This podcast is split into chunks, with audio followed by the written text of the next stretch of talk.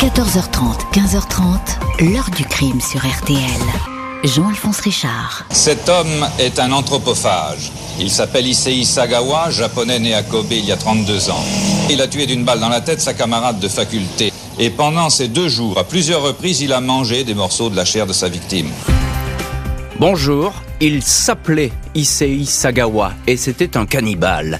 Il est mort en novembre 2022, non pas dans une prison où son crime épouvantable aurait dû le conduire jusqu'à la fin de ses jours, mais dans un hôpital à Tokyo à l'âge de 73 ans.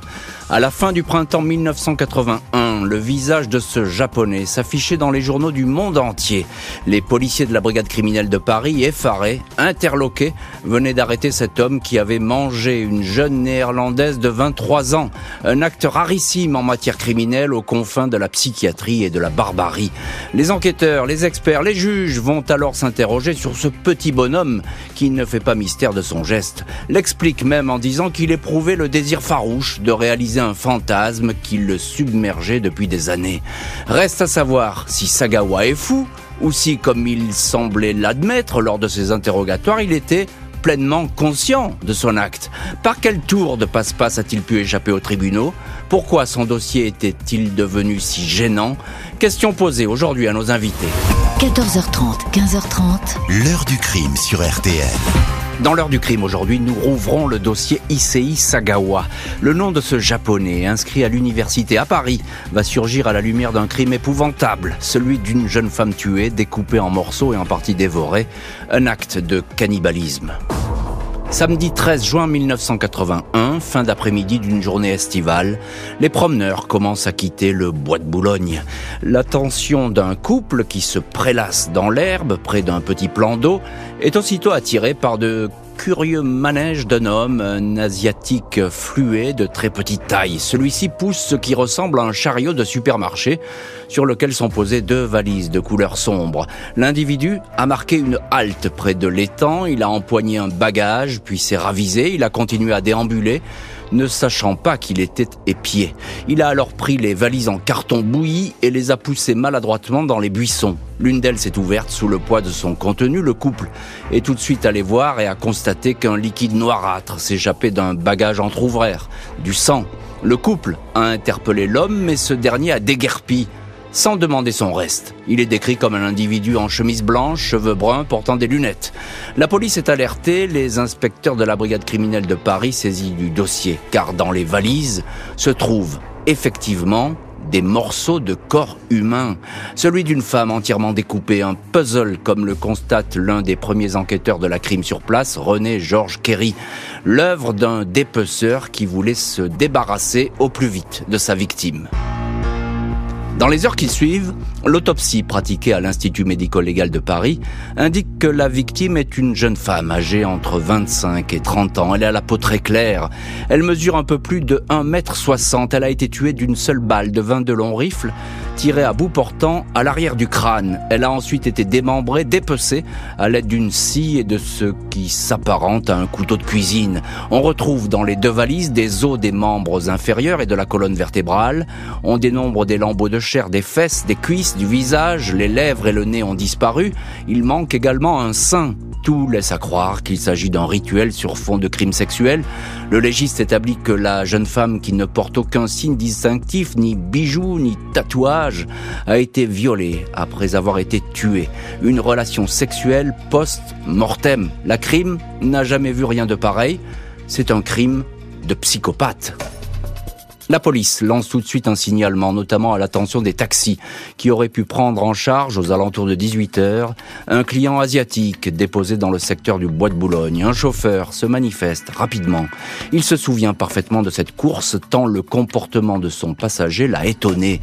Il est allé le chercher au numéro 10 de la rue Erlanger, dans le 16e arrondissement, une rue tranquille des beaux quartiers.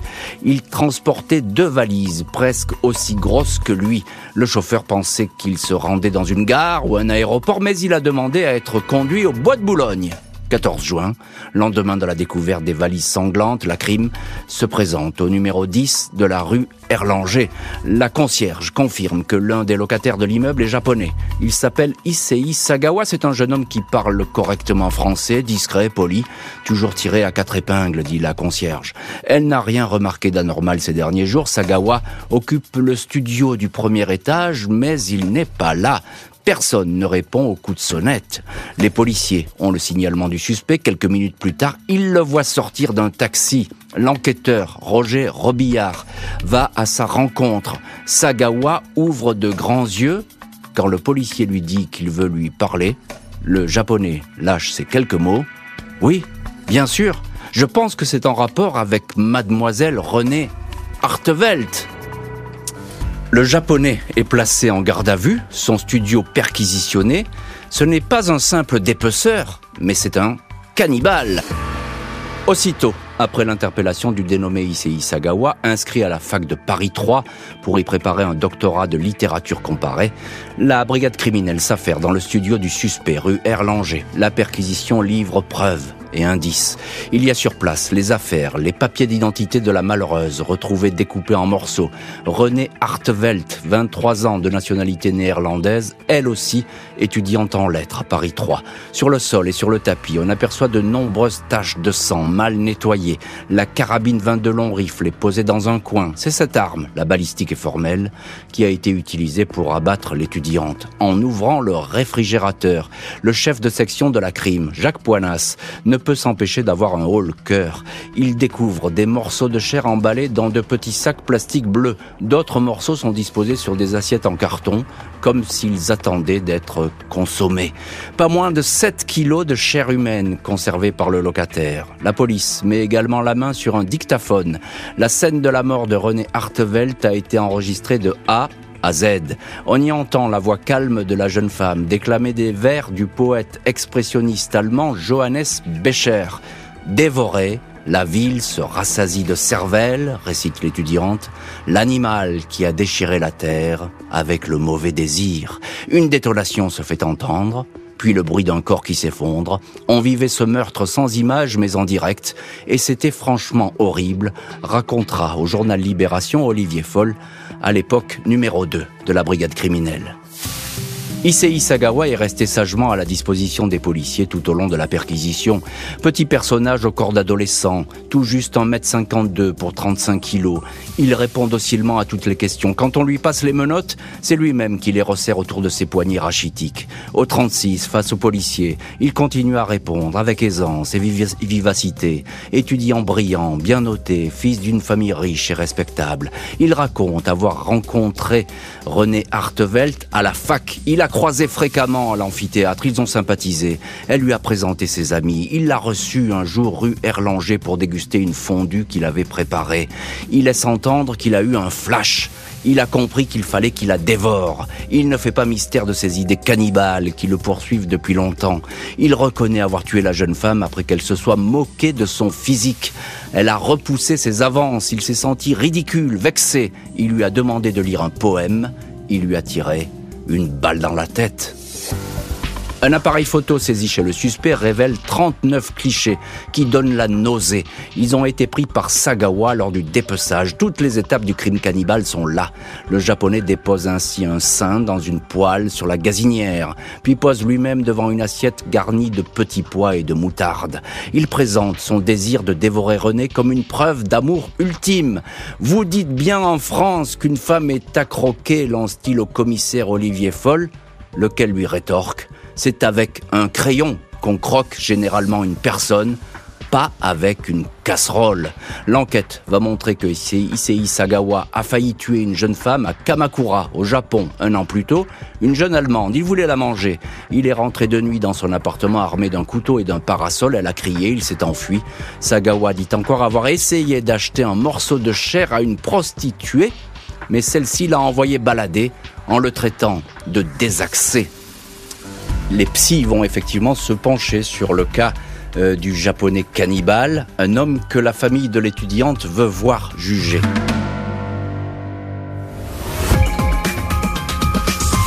Cannibalisme, ce n'est pas, pour moi, ce n'est pas des choses horribles. Ce n'est pas des choses euh, sales, sales choses. Ce n'est pas des criminels, ce n'est pas, pas tout. C'est une sorte d'expression de l'amour. Le juge d'instruction Jean-Louis Bruguière veut tout savoir d'Issei Sagawa dont le meurtre fait la une des journaux. Le juge, accompagné de policiers de la brigade criminelle, se rend au Japon, visite les établissements où le suspect était scolarisé, Tokyo, Kyoto, Osaka, Kobe. Il apprend que Issei Sagawa a été déclaré mort-né à sa naissance. Il a passé 20 minutes sans respirer, une anoxie cérébrale qui explique son extrême chétivité. Le médecin qui a conduit l'accouchement se souvient bien de ce cas difficile, mais ne considère pas qu'il y ait eu des séquelles, une épreuve qui a peut-être favorisé une maladie mentale, même si les parents réfutent cette possibilité, ils ne parlent que de troubles nerveux. Sa mère indique qu'elle faisait tout pour qu'il grandisse et grossisse normalement, elle le poussait à dévorer, mais il n'a jamais pu dépasser le poids maximum de 35 kilos. Emprisonné à la maison d'arrêt de la santé, il répond aux lettres de journalistes japonais il confesse son idée fixe. C'est au CP que j'ai pensé pour la première fois que les cuisses d'une camarade de classe feraient un bon goûter, dit-il. Le juge Bruguière désigne un collège de trois experts psychiatres les docteurs Serge Brion, Alain Diederich et Bernard Defer pour examiner Sagawa. Ils estiment que le japonais souffre de troubles mentaux et ne peut pas être jugé. Sa place est dans un asile. 30 mars 83, le juge rend une ordonnance de non-lieu. Issei Sagawa est interné d'office à l'hôpital Henri Collin à Villejuif. Le père de la victime, Johann Gisbert Harteveld, s'insurge. Il fait appel du non-lieu. On a voulu faire du meurtrier de ma fille un dément un total irresponsable, en disant qu'il aurait été traumatisé suite à un accouchement difficile. La famille Hartevelt s'étonne qu'un homme aussi fragile cérébralement a pu faire des études aussi exigeantes. Un neuropsychiatre renommé le docteur Henri Giraud se dit prêt à être convoqué pour une contre-expertise. Il affirme que Sagawa est un grand pervers sexuel. Proposition refusée. La justice considère que Sagawa a commis ce crime alors qu'il était en état de démence.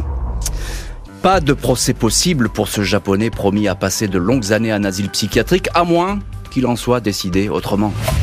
Mardi 22 mai 1984, Issei Sagawa, 34 ans, escorté par un policier et un psychiatre, atterrit à Tokyo. L'avocat de la famille, maître Philippe Lemaire, a obtenu que son internement se poursuive dans son pays. Il est admis dans une unité dédiée aux malades dangereux à l'hôpital Matsuzawa de Tokyo. Il ne va y rester que 14 mois alors que les médecins français certifiaient qu'il souffrait de graves troubles cérébraux. Sagawa reste sous surveillance discrète de la police, mais il est libre d'aller et venir à sa guise. Le cannibale s'installe dans un petit appartement de Yokohama, puis séjourne dans la banlieue de Tokyo. Il n'hésite pas à se proclamer anthropophage. Il donne des interviews, se montre à la télévision, signe pas moins de cinq livres sur son affaire, dont le premier porte ce sous-titre Comme je l'ai trouvée belle, la chair était délicieuse. Après avoir tout fait pour rester une célébrité, Issei Sagawa va peu à peu passer de mode et retomber dans un quasi-anonymat. Il se consacre alors à la peinture, il continue d'étaler ses obsessions, il peint principalement des aquarelles sordides, des corps de femmes aux muscles déchirés.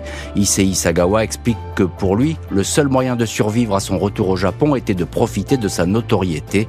J'ai commis un crime atroce et le remords envahit mes nuits déclare-t-il dans le journal Le Monde. Cet acte était une obsession. Le japonais cannibale va finir par quitter le devant de la scène jusqu'à ce que la mort dans un lit d'hôpital l'emporte. Jeudi 24 novembre 2022, Issei Sagawa, 63 ans, décède d'une pneumonie dans un hôpital de Tokyo. Sa famille va organiser des funérailles intimes. La nouvelle de sa mort ne sera communiquée que tardivement afin d'éviter toute curiosité médiatique. Depuis quelques années, Sagawa, victime d'un AVC et souffrant de diabète, était cloué dans un fauteuil roulant. Son frère cadet, Jun, était l'une des rares personnes à lui rendre visite, jouant les aides-soignants. Des images qui figurent dans un documentaire consacré à Sagawa indiquent que lors d'une scène, Jun pose cette question à son frère. Tu pourrais me manger, moi, ton propre frère, devant la caméra. Issei Sagawa ne préfère pas répondre il garde le silence. L'heure du crime, présenté par Jean-Alphonse Richard sur RTL.